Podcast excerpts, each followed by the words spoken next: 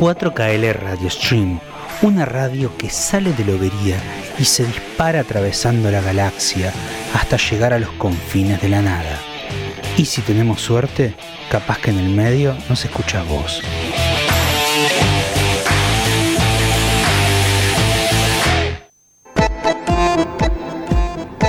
Un programa de radio.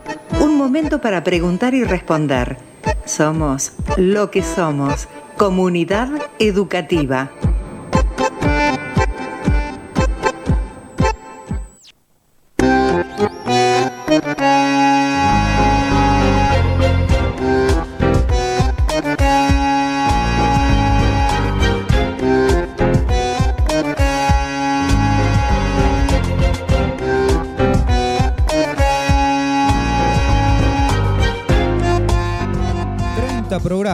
De comunidad educativa. Parece poco y de hecho lo es, pero de alguna manera es una medida de tiempo. Una medida de tiempo que nos permite ver qué es lo que hicimos con lo que habíamos propuesto, qué es lo que estamos haciendo. Como esos momentos históricos en los que se puede frenar, estacionar, girar y mirar un poco el camino recorrido. Claro, tiene que ser una mirada crítica y para tener una mirada crítica es necesario usar los consensos y los disensos. Y para usar esas herramientas tenemos que empezar a ver las relaciones entre lo que pensamos que hacemos y lo que realmente estamos haciendo. En fin, preguntarse primero si trabajamos para que algo de eso pase. Hace un par de semanas, retomando unas lecturas que están dentro del programa y la planificación actual de una materia del segundo año del profesorado en educación inicial, que se dicta en nuestro Instituto Superior de Formación Docente y Técnica, el 165, nos encontramos con un texto que, si mal no recordamos, ya mencionamos alguna vez, pero que está bueno repasar. El texto es de Vital Didonet, profesor experto en educación infantil y en políticas públicas para la primera infancia de Brasil, y está en el libro Ideas y Reflexiones de Grandes Maestros, libro coordinado por Laura Pitluck. Quienes andan por el mundo del nivel inicial la conocen. El autor habla de las conquistas de la educación infantil, de la variación en la concepción sobre el niño, sobre el ciclo de la vida escolar, sobre supuestas variaciones como las de tener a la educación como un derecho desde el punto de vista de una concepción eh, normativa, legal, las políticas educativas, otro tema que toca y remarca. Y como es una gran reflexión, resulta valioso cruzarla con las que tenemos a mano, sobre todo en estos tiempos, estos tiempos, por poner un nombre, electorales. Y cruzar para preguntar, para hacer preguntas. ¿Cuándo nos vamos a poner a hablar sobre la condición humana en estos tiempos que corren? ¿Será una pavada preguntarlo de esa manera? ¿Cuándo vamos a debatir sobre los posicionamientos filosóficos que nutren nuestro accionar diario? ¿O no están? ¿Qué queremos hacer con el ser humano? Nosotros que somos los responsables de lo cotidiano, de la realidad de todos los días, del ida y vuelta, de lo que no está escrito, y bien que no está escrito. ¿Cuándo vamos a abandonar ese palabrerío vacío, escudado en una corrección política que no es ni más ni menos que lo contrario a lo que pasa de lunes a lunes en las vidas de nuestra educación, de nuestra comunidad, de nuestros espacios, todos? ¿No será todo al revés de lo que estamos haciendo? No tenemos respuestas para hoy, pero vamos a empezar a plasmarlas un poco en cada uno de nuestros programas. No vamos a intentarlo, vamos a hacerlo. Programa resumen, resumen de lo que recogimos de nuestras entrevistas dedicadas a la escuela técnica. Buenas noches, empezamos de esta manera.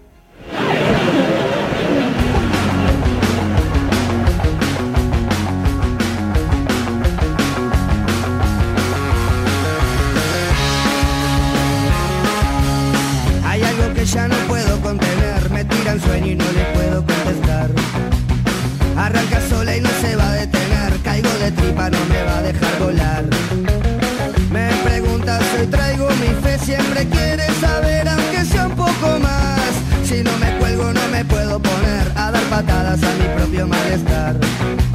Va a descubrir porque ahora no quiero pensar y me va a reprimir la locura a punto de empezar. Me tiro al suelo y no me quiero parar y si me paro va a ser para despegar. Salgo de casa con que voy a estallar, me sale al vuelo y yo que le quiero escapar. Me pregunto hoy traigo mi ser, siempre quiere morder aunque sea un poco más. Se tranca todo y yo me quiero matar y me preocupa no tener que mendigar. Va a descubrir porque ahora no quiero pensar y me va a reprimir la locura con todo empezar. Esto no es joda, voy avisando, me pongo malo y estoy de atar. Solo te cuento que estoy tratando de ya no perderme nunca más. Esto no es joda, sigo gritando, voy caminando y quiero volar.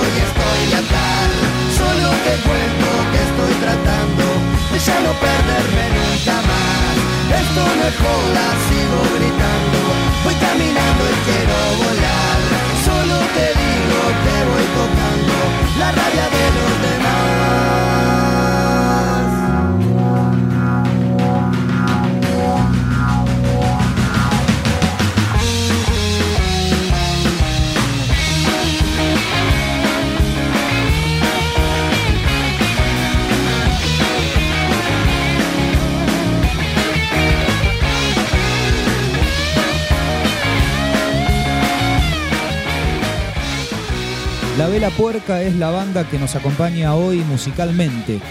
Usamos el disco A Contraluz, banda uruguaya esta que se formó en diciembre de 1995, banda uruguaya liderada por el enano Teisera, una banda que fusionó el rock, el reggae y el ska y que siempre se destacó por la fuerte presencia de las trompetas y los trombones.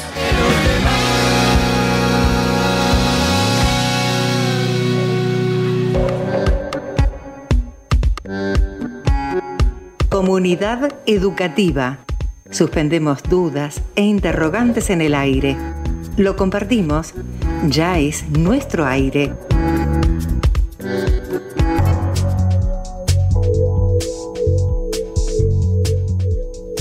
Somos comunidad educativa y estamos desarrollando el programa número 30 de nuestra corta historia, esta especie de mezcla que buscamos entre nuestra educación y nuestra radio.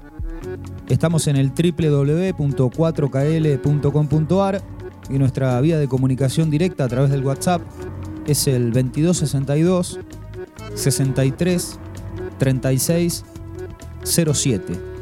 El programa número 30 nos encuentra en un programa resumen, esos programas que siempre usamos para recoger parte de los testimonios que tuvimos en las entrevistas dedicadas alguna sección en especial, alguna modalidad en especial, alguna materia en especial. Y en este caso estamos con la escuela técnica, con nuestra escuela técnica.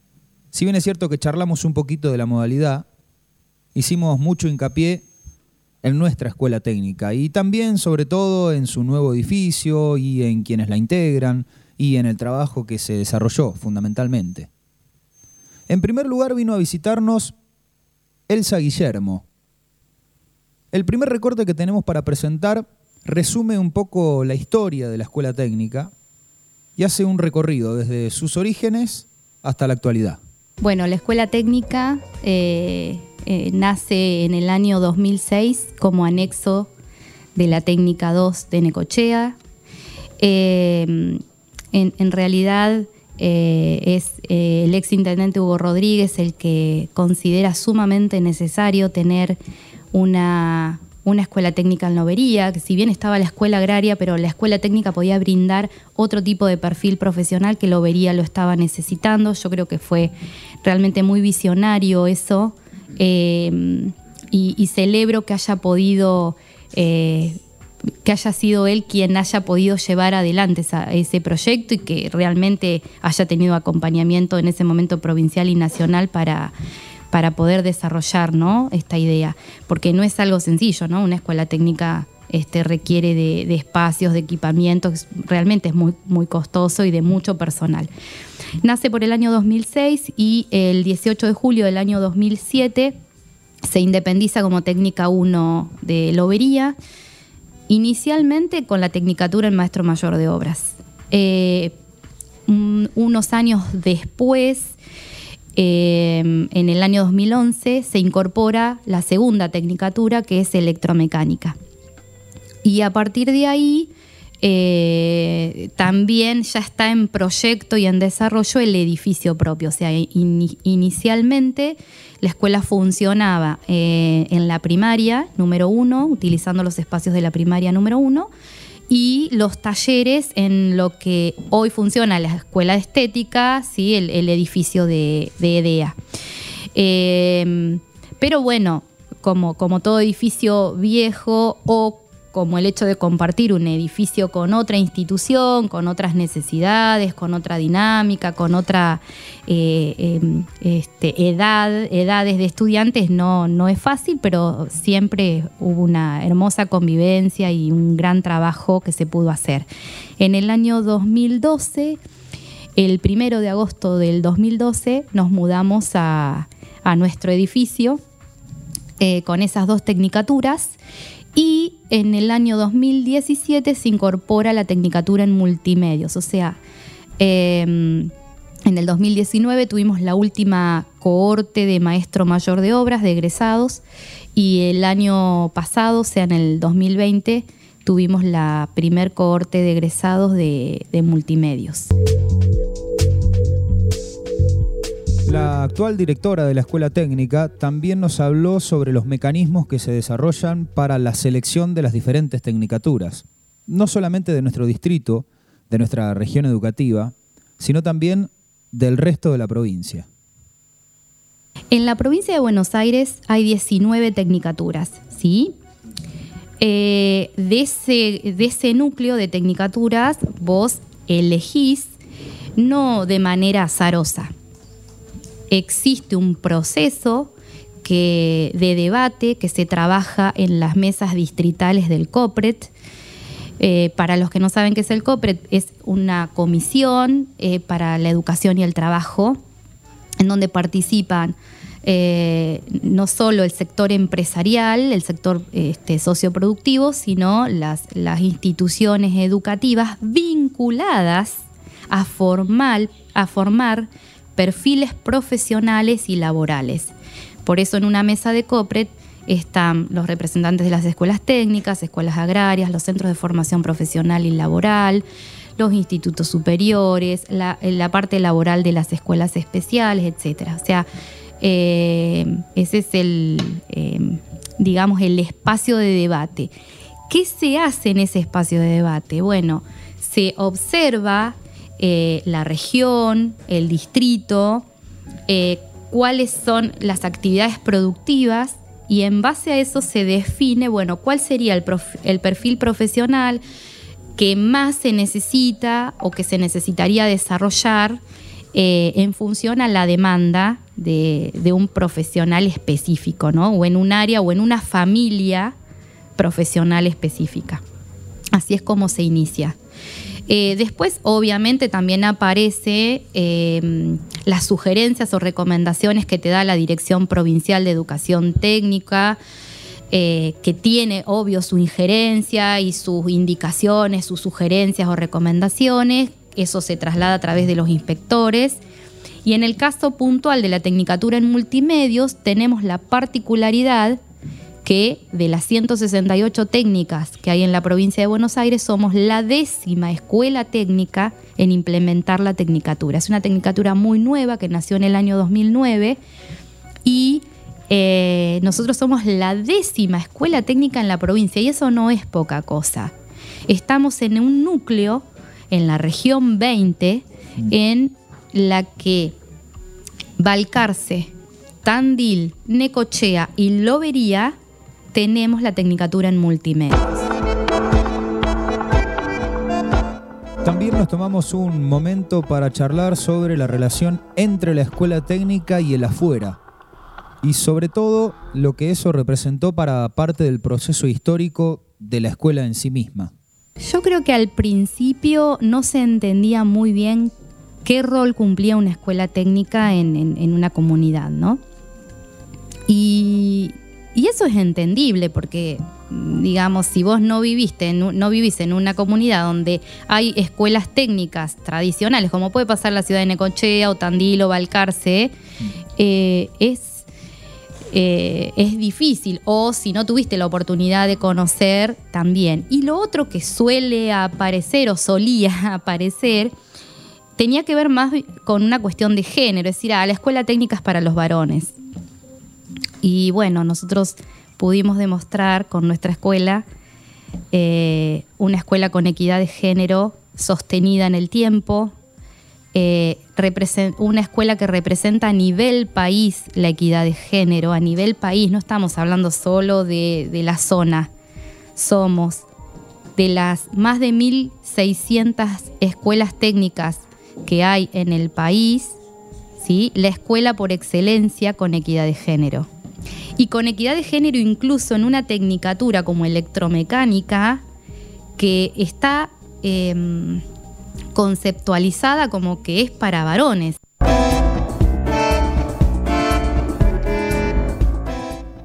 En el último recorte que tenemos para presentar de aquella charla con Elsa Guillermo, repasamos un poco de la metodología de trabajo de la escuela técnica y lo que se propone en términos de enseñanza y aprendizaje. El aula tradicional no sirve en una escuela técnica.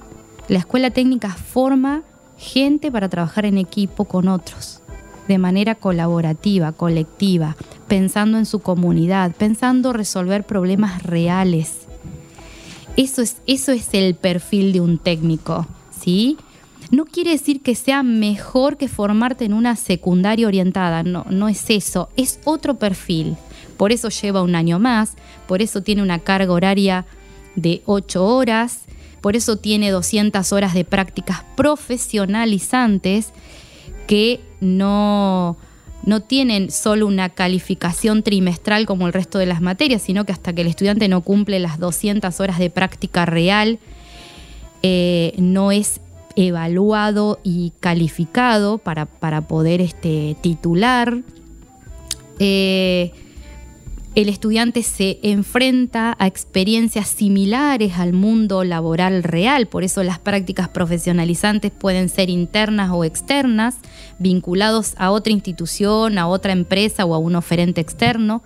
Entonces, bueno, más allá del contexto de pandemia que complicó un montón de cosas, pero pensemos en un contexto post pandemia o, anterior a la pandemia, es, cómo funciona, digamos, eh, una escuela. Entonces, eh, cuando un estudiante elige una escuela técnica o una familia, la tiene que elegir entendiendo que son siete años, que son ocho horas, que em, si bien va a tener toda la formación en el campo general, hay todo un campo científico, tecnológico y técnico específico y el último campo que es el de la práctica profesionalizante, que es cuando el estudiante se enfrenta a una situación lo más similar o lo más parecido a el mundo laboral real.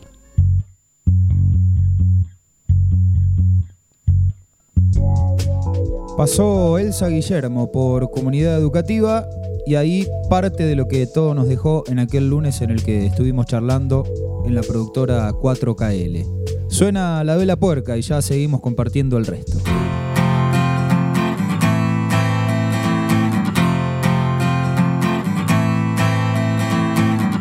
Hoy asume lo que venga, se para bien o todo mal.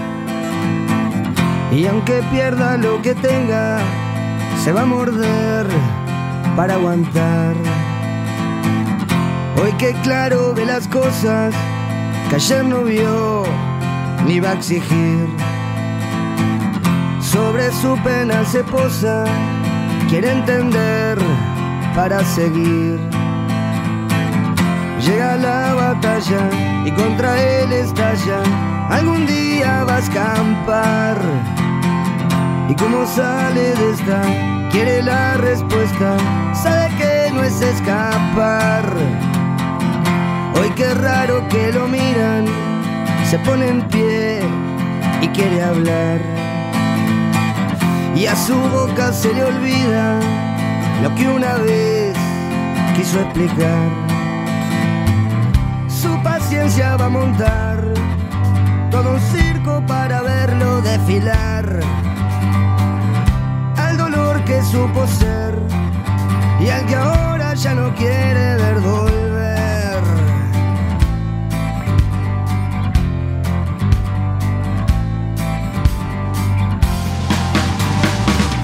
Hoy se siente satisfecho, aunque aquel rol no exista más. Para vida con su pecho y su canción vuelve a sonar. Recibe los aplausos, supo ser sal y también miel. Y conecta con sus pasos, que resbalar no cae bien. Terminó su guerra, los pies en la tierra y su mano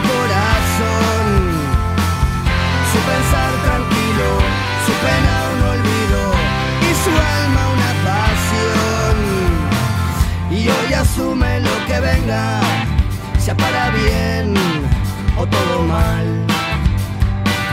Y aunque pierda lo que tenga, se va a morder para aguantar. Su paciencia va a montar todo un circo para verlo desfilar. Al dolor que supo ser y al que ahora ya no quiere ver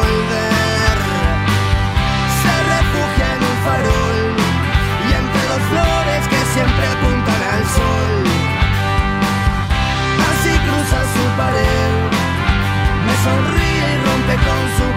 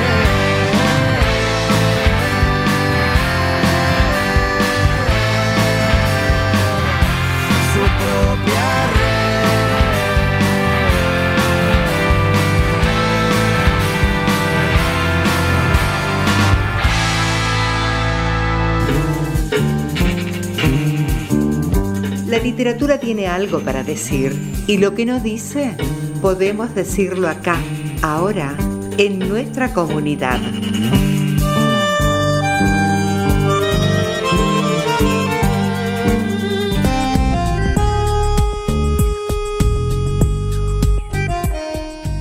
El segundo lunes de la serie dedicada íntegramente a la escuela técnica, nos visitó Leticia Martín, quien fuera la primera directora de la escuela técnica. En primer lugar, nos contó cómo fue aquel proceso inicial en la escuela y nos contó un poquito de aquellos inicios en términos edilicios, pero también en términos pedagógicos. Todos hacíamos lo que teníamos que hacer y algo más. Y, bueno, fuimos instalando lo que creo yo fue eh, un lema, por lo menos en esa primera parte, que era de generar una política de cuidado a ultranza. Porque hasta ese entonces mm, los docentes no considerábamos que teníamos los mismos derechos. Eh, digo esto porque siempre se parece que el adulto es el que tiene la verdad, ¿no? Y bueno, nos posicionamos desde el otro lado. Bueno, a ver, vos tenés la verdad, pero los chicos también la tienen, cuando, por supuesto, la tenían. Así que desde esa política de cuidado hacia todos, hacia las familias, hacia los chicos, hacia los docentes, todos fuimos aportando un poquito y realmente la escuela todo, todo el que pasó por ella te lo puede decir, tenía una mística, era una cosa increíble. Todos nos mirábamos y ya sabíamos qué hacer, eran, la verdad que maravilloso, maravilloso el equipo de trabajo que se formó. Y los chicos creo que encontraron, muchos de ellos, un lugar eh, donde se sentían importantes, donde hacían algo que les gustaba y bueno, ahí empezamos a caminar eh, esta historia que es bastante reciente para el resto de las instituciones, o sea, con respecto a ellas, pero que tiene, es increíble la historia. En segundo término, Leticia nos amplió un poco esto que recién nos mencionaba sobre la política de cuidado, algo así como uno de los pilares que sirvió para sostener el resto de todo el desarrollo y además nos agregó algo de la relación entre los chicos, los adultos y las necesidades mediantes. Yo creo esto, de eh, esto que te digo, de, trabajar la política de cuidado. Creo que ese fue un eje muy fuerte al que todos adherimos y, situar a los chicos en el centro del escenario. O sea, no los adultos, los chicos y sus necesidades. Y eso creo que hizo la diferencia paralelamente generar un clima de trabajo eh, lindo, porque uno pasa muchas horas en el lugar de trabajo y si uno va a, estar mal, eh, la cosa no funciona. Entonces generar eh, eso, un, espacio lindo de, risas, de, compañerismo y realmente, realmente lo logramos. Ni te digo cuando habilitamos EDEA, que fue un lugar, ya no sabíamos dónde poner los talleres y bueno, un buen día eh, Coppola dice, pero ¿y EDEA? ¿Qué pasa con EDEA que está desocupado? Y bueno, ni bien le comentamos a Hugo, por supuesto que fue el, mentor de todo esto, dijo, sí, a trabajar. Los chicos hicieron la obra en EDEA, instalación eléctrica, las reparaciones. Y ese era un lugar que no, no, te puedo decir lo que era. Era la locura total. Los chicos amaban ese lugar, los docentes también. Eh, había espacios como el pub de Meli, que, lo habían decorado. No, era fantástico. Realmente eh, unos momentos hermosísimos vividos. Eso sigue estando, esos ejes que, ya te digo que se plantearon, que los planteamos todos, casi sin, sin ponerlos en, en el escrito, digamos, sino que nos sobrevolaban, eso se mantiene en la escuela. La escuela es un lugar hermoso para ir a trabajar. Y los chicos encuentran también su lugar ahí, un lugar donde son mirados, donde son escuchados, donde son atendidos, porque no tienen vidas fáciles muchos de ellos y a veces la escuela es el único referencial que tienen para ver que la vida puede pasar por otro lado y que si ellos se forman su historia puede cambiar, no solamente desde lo económico, sino que cambia en todos los aspectos. Yo creo que eso sigue estando y han fortalecido con, las nuevas tecnicaturas, con la salida, digamos, al mundo, entre comillas, eso se va fortaleciendo y, y, creciendo más. Es una etapa que a mí me faltó, ese, ese hacia afuera, o sea, fue una etapa de construcción hacia adentro. Eh, a pesar de que hacíamos toda la difusión que podíamos, hemos, hemos hecho cosas de locos muchas veces porque de qué no hacíamos para conseguir cosas para la escuela, de todo, junto con los chicos. Eh, y eso sigue estando. O sea, e, eso, eso está, es propio de la escuela.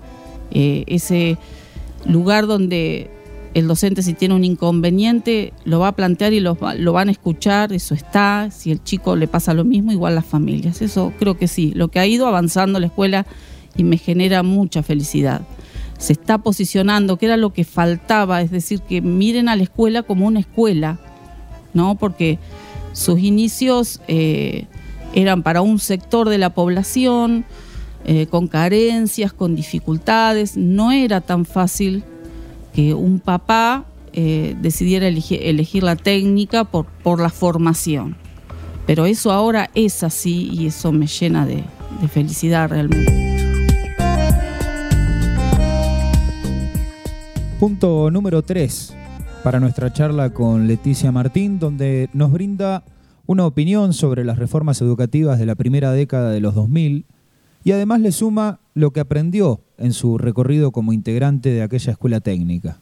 Mm, son partes positivas y negativas. La secundaria vino a, correr y volver otra vez a la secundaria esos años. Y bueno, está siempre la lucha de que la secundaria sea obligatoria, que todos los chicos puedan terminarla.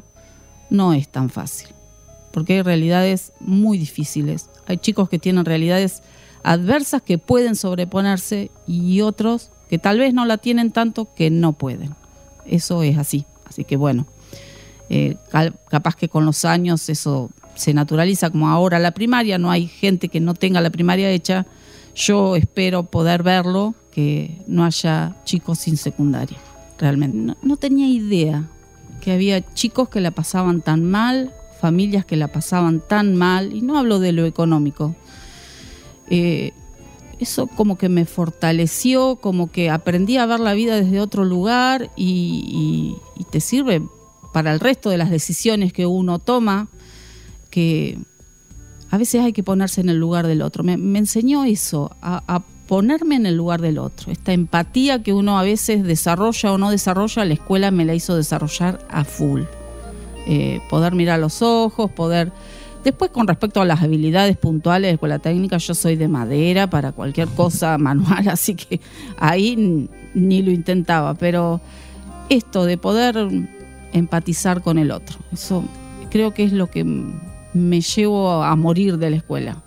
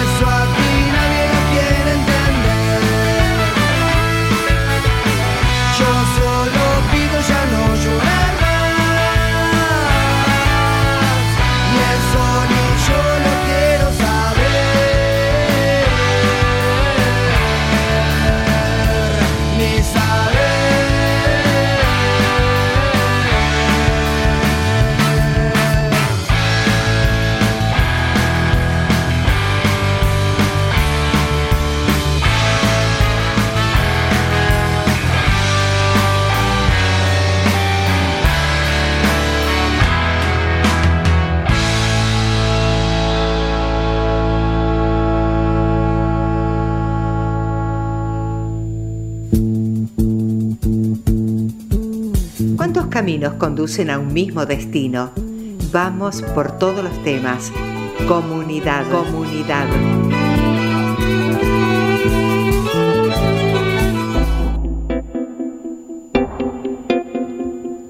Somos comunidad educativa, estamos a través del www.4kl.com.ar. Nuestro número de WhatsApp es el 2262 63 3607 y pueden encontrar nuestro programa también no solo en la página de la radio, de la productora, sino también en la lista de Spotify que se llama Comunidad Educativa. Vamos a seguir con el repaso de los recortes que hemos hecho de aquellas charlas que tuvimos en torno a nuestra escuela técnica. Claudia Mónaco también estuvo charlando con nosotros. Vamos a tomar esta primera parte para repasar cuando nos habló sobre la importancia de la gestión en el desarrollo de los proyectos que forman parte de una institución como lo es la escuela técnica. Y eso es gestión y acompañamiento de los chicos y, seguir, eh, este, incentivar que ellos propongan cosas y que se puedan realizar. Y bueno, por ahí no sé si eso se traslada después a la comunidad, digamos. Eh, en, al- en algunas situaciones supongo que sí, pero me parece que hay pocas por ahí, este, pocos emprendimientos o no sé, yo, yo creo que hay, hay que para todo se necesita gestionar, tener perseverancia, conocimiento eh, y un grupo de trabajo. Creo que, que con eso y mucha pasión por lo que se hace, obviamente, creo que esas son condiciones para cualquier em- empresa que se quiera este, organizar, digamos, ¿no? Para cualquier proyecto, quiero decir, cuando digo empresa, quiero decir proyecto. Claudia Mónaco nos mencionó también algunas características internas de los diferentes grupos de estudio que forman parte o formaron parte en los últimos años de la escuela técnica, sobre todo ante los diferentes hechos de lo cotidiano, de todos los días. Vos notás cuando los nenes de primero no quieren ir al principio, porque es como que hay nenes que nunca han desayunado en su escuela o nunca han comido el, el almuerzo y allá. Eh, no es eh, para los que no pueden o para los que la comida es para todos porque es un servicio que brinda la escuela porque estás todo el día en la escuela entonces el pibe tiene que comer Claro, ni más ni menos. entonces los, los nenes de primero por ahí como que no están acostumbrados a esa dinámica, hasta que los más grandes hacen el trabajo de invitarlos. Entonces eh, te dicen, ¿por qué no venís al...? No, porque no me gusta, no sé qué, pero bueno, si no querés comer, sentate y fíjate qué es lo que pasa. Por ahí los más grandes hacen eso. Y bueno, entonces ahí ves, ese es el engranaje. Ya los pibes saben que esa es la tarea. O las auxiliares también hacen esa tarea. O te avisan, siempre o hay otro adulto que te avisa que hay un grupito que no está yendo. Pero tiene que ver con, insisto, con la política de cuidado también. Todos nos cuidamos. Entonces eso, todos tenemos que estar cómodos en la escuela.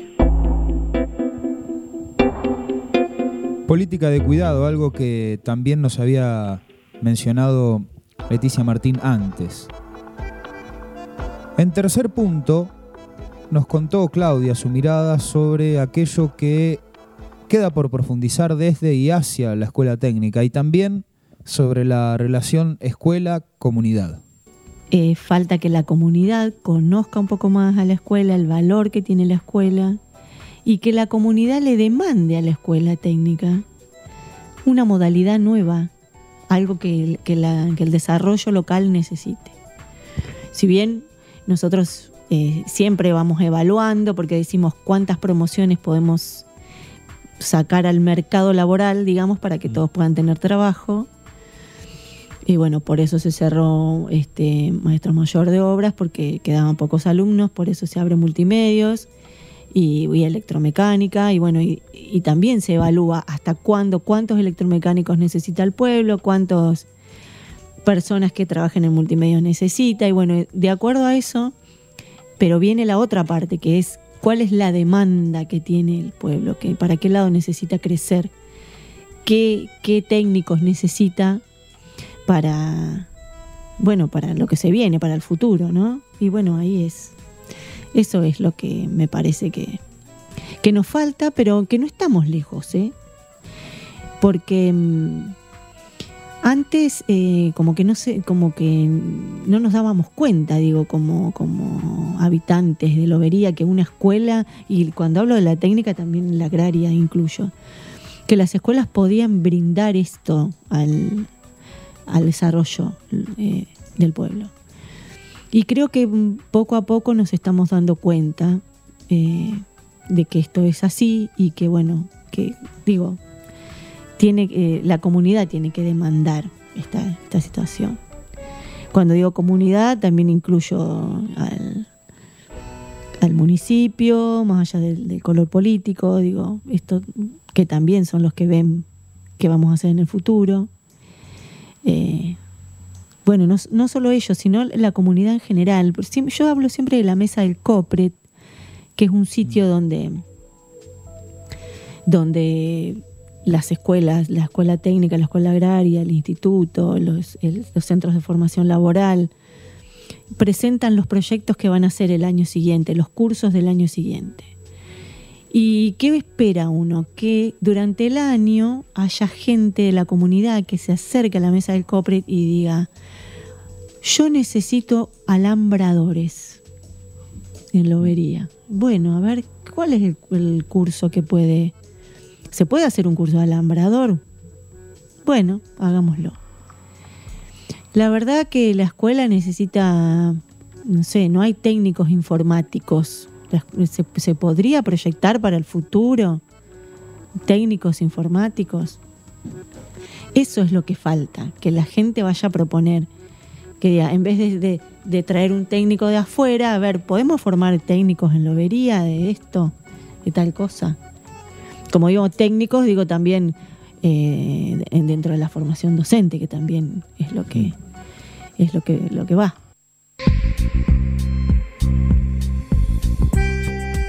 Pasó la voz de Claudia Mónaco por Comunidad Educativa www.4kl.com.ar barra radio. Aquí estamos todos los lunes de 20 a 21 mezclando un poquito de nuestra educación con un poquito de radio, que es lo que nos gusta hacer. Nos acompaña hoy la vela puerca.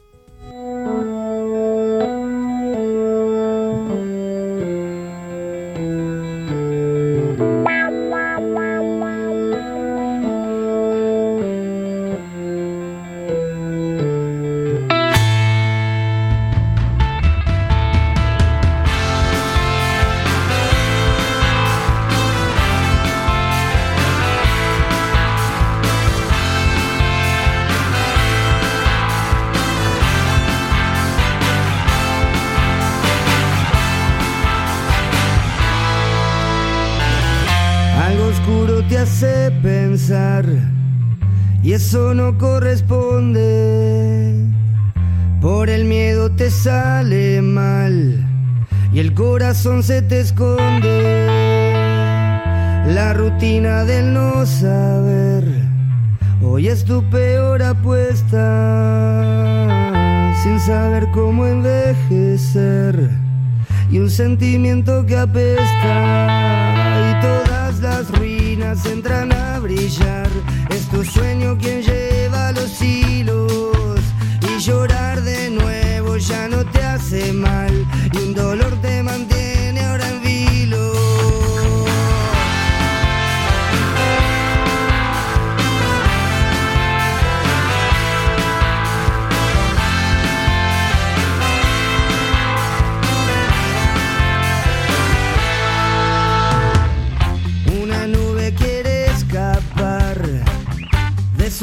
emplumado y las flores quieren bailar sobre un suelo mojado.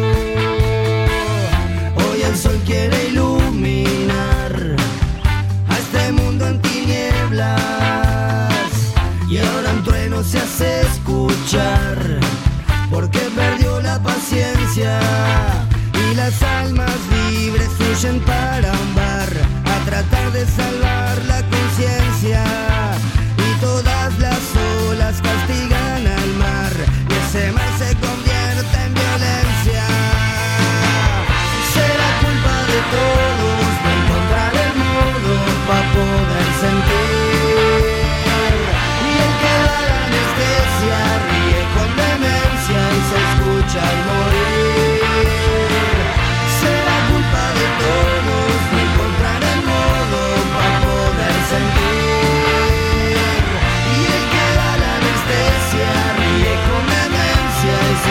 se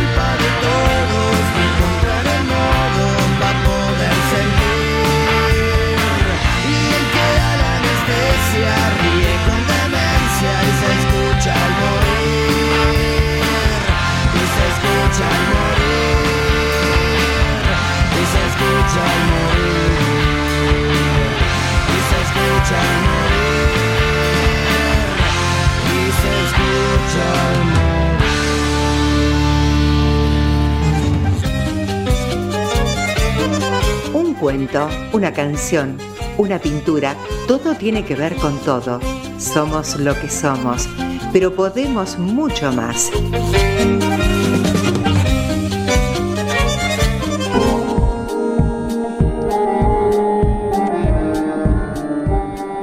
Vamos a repasar ahora en Comunidad Educativa, en este programa resumen, el número 30 de esta primera temporada, lo que nos dejó Patricio Pacho Armanelli. Vive en Necochea él, profesor de nuestra escuela técnica, y charlamos de diferentes temas. Algo pedagógico, algo didáctico, y también nos fuimos un poquito por el campo específico de la comunicación. Lo que vamos a escuchar ahora tiene que ver con algunos detalles sobre lo que se encontró en un principio y todo aquello que fue variando con el paso del tiempo y claro, con el paso del trabajo. La primera diferencia que tengo que marcar es que ahora hay una matrícula mucho más grande. Que lo, cuando llegué a la escuela ahora se observa un crecimiento de, la matrícula importante. Se observa un intento por, por ordenar la escuela en el marco del crecimiento que esté teniendo, se observa una intención de que la escuela crezca este, y se empieza a hacer mayor hincapié en la, en la formación técnico específica. Eh, en general en la parte de talleres, como apuntando más a, desarrollar esa línea. Em, lo que tiene la escuela, por ejemplo, desde que llegás, es que estructuralmente, inicialmente es muy linda. Eh, la verdad que es muy linda. Eh, y bueno, y eso se mantiene, y se mantiene, y se mantiene bien. Pacho nos habló después sobre la manera de pensar la especificidad de la comunicación, desde lo que se enseña y aprende en nuestra escuela técnica. Yo lo pienso como espacios de producción de contenido, como la técnica aplicada a la generación de contenido. Porque me parece que hoy el centro de la escena de la comunicación está puesta en eso como, en el contenido. Después lo que, después el tipo de contenido, qué tipo de contenido y los formatos dentro de los contenidos, bueno ahí soy un poco más, soy un poco más flexible, como que, o sea, no soy completamente flexible, pero como me baso en el diagnóstico que tengo del grupo y en función de eso voy viendo como un poco los intereses y hacia dónde van los intereses y voy intentando dotar de herramientas para que eso se pueda aplicar en términos de contenido. Y después el grupo más o menos va va perfilando, algunos van enfocando más para el lado periodístico, otros van, van enfocando más para para otros lados, de acuerdo a los intereses, pero para mí hoy la, la, la, clave un poco, que es complejo, ¿no?, de desentrañar de la educación, pero es como un, poco apuntado a eso, ¿no?, como a, lo, a la generación de contenido, la técnica aplicada a la generación de, de contenido. Si yo logro dotar de herramientas a los chicos y las chicas de, a las chicas de la escuela para que puedan generar sus contenidos o que puedan generar los contenidos que se requieren sus potenciales empleadores o sus potenciales compañeros, socios, amigos, como que pueda aportar a, la causa de, los trabajadores y las trabajadoras de, de la comunicación, yo voy como un poco en esa. Así como lo habíamos consultado a Patricio Pacho Armanelli sobre lo que encontró en un principio y lo que fue modificándose después con el tiempo.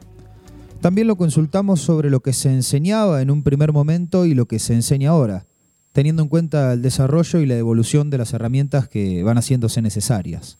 Bueno, cuando llegué eh, era morfología sonora, o sea que básicamente estaba centrado como en eso, en, explicar como, como una línea más física del sonido y otra línea más este, social, si se quiere, del sonido, más centrada en la persona, en el ser humano, ¿no? En, relación al sonido.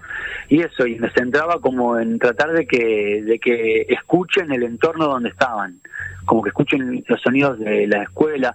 Para mí hay una palabra clave para todo el trabajo de comunicación que es la atención. Para mí la palabra atención resume y, eh, y sintetiza un montón de, de lo que creo que es el trabajo como para partir a pensar la comunicación. Entonces como que hacía hincapié en eso, como que presten atención a los sonidos de la escuela, cómo suena la escuela, cómo suenan sus entornos, sus casas, como y a partir de, de, escuchar y de prestar atención a, los sonidos, bueno, empezaba a generar como la relación con los contenidos, que son básicamente las características del sonido, ¿no? intensidad, tono, duración y timbre como la base, y después trabajaba mucho sobre la idea de silencio y ruido como opuestos, y ahí hago la bajada como los tres aspectos fundamentales que para mí son centrales, que es como la voz humana, la música y los efectos de sonido, que son como las herramientas de construcción creativa del sonido. Y es eso, básicamente estaba centrado en eso, en cómo poder hacer una bajada eh, prolija de información y, y, que sea útil en relación a eso. Y después, bueno, en tecnología del sonido, como un poco desarrollar eso y ahora ya con prácticas pensando más en, cómo es este como la última parte de formación para que los chicos y las chicas que terminan la escuela eh, tengan la posibilidad o de trabajar de eso con eso o de seguir una formación de grado relacionada a lo que enseñamos en la escuela, como bueno, estoy como un poco más posicionado en eso, ¿no? Con la idea de, en prácticas, trabajar la idea de productor y como productora, una generadora, como generar contenido a partir de ahí, de la productora y, bueno, ir tomando las herramientas técnicas que se necesitan para generar cada uno de los contenidos y reforzar aquellos en los que falta un poquito y, bueno, ver también cómo funciona el ordenamiento, ¿no? Ahora, mucho en relación al organigrama, cómo se organizan los trabajos que hay que hacer, cuánto tiempo lleva, cómo hay que ordenarlos, quién ocupa los roles, como empezando a afinar un poco más. Por último, Pacho nos habló sobre los pasos firmes que ha dado la escuela en términos de institución y nos mencionó aquellas cosas que todavía se pueden hacer, las que pueden imaginarse de aquí en adelante. Los pasos firmes creo que se dieron en el marco de algunos acuerdos que se han empezado a establecer de, ella, como que la pandemia un poco nos, nos, nos, llevó a...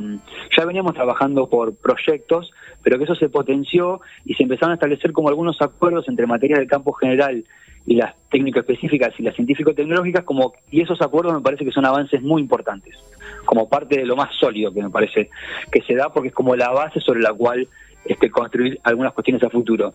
Y creo que eh, por ahí en lo que estaría bueno trabajar o, algunos de los aspectos en los que se podría apuntar a futuro tiene que ver con la posibilidad de mostrar productos o producciones que nosotros como profe les podamos mostrar a los chicos y a las chicas productos y producciones que puedan que les puedan facilitar y permitir a ellos visualizar un poco más cuáles son los potenciales campos de trabajo, por ejemplo, que pueda haber.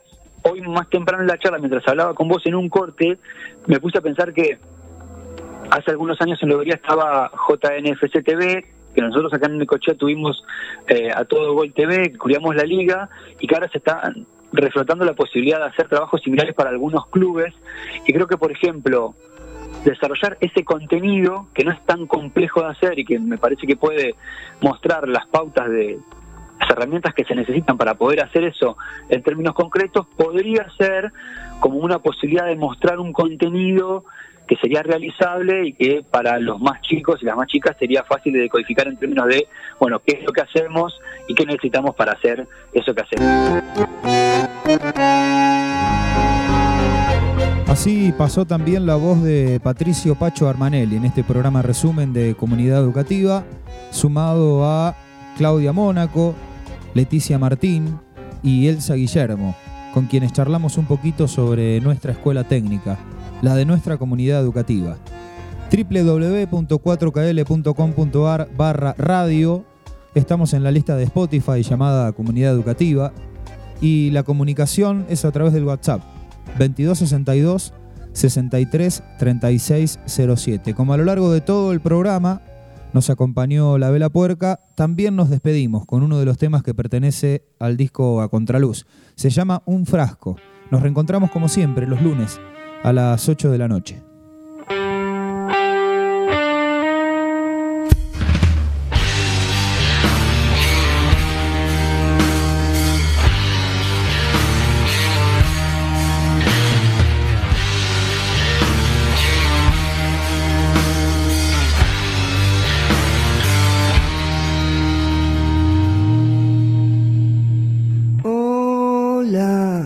Dejé en el saco en mi alcoba y después me siguen. Tengo ganas por este momento.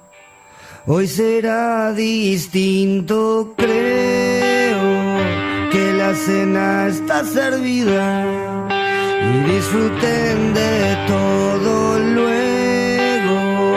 Hablemos amablemente seguro hay motivos. Me pregunto y titubeo si sospechan lo que espero que suceda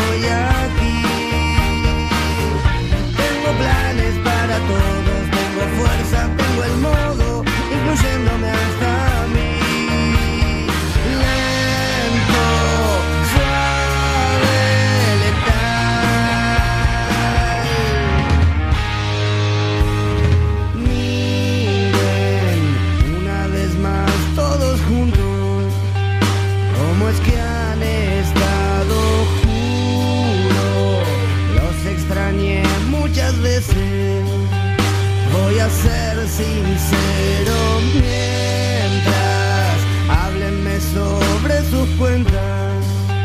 Seguro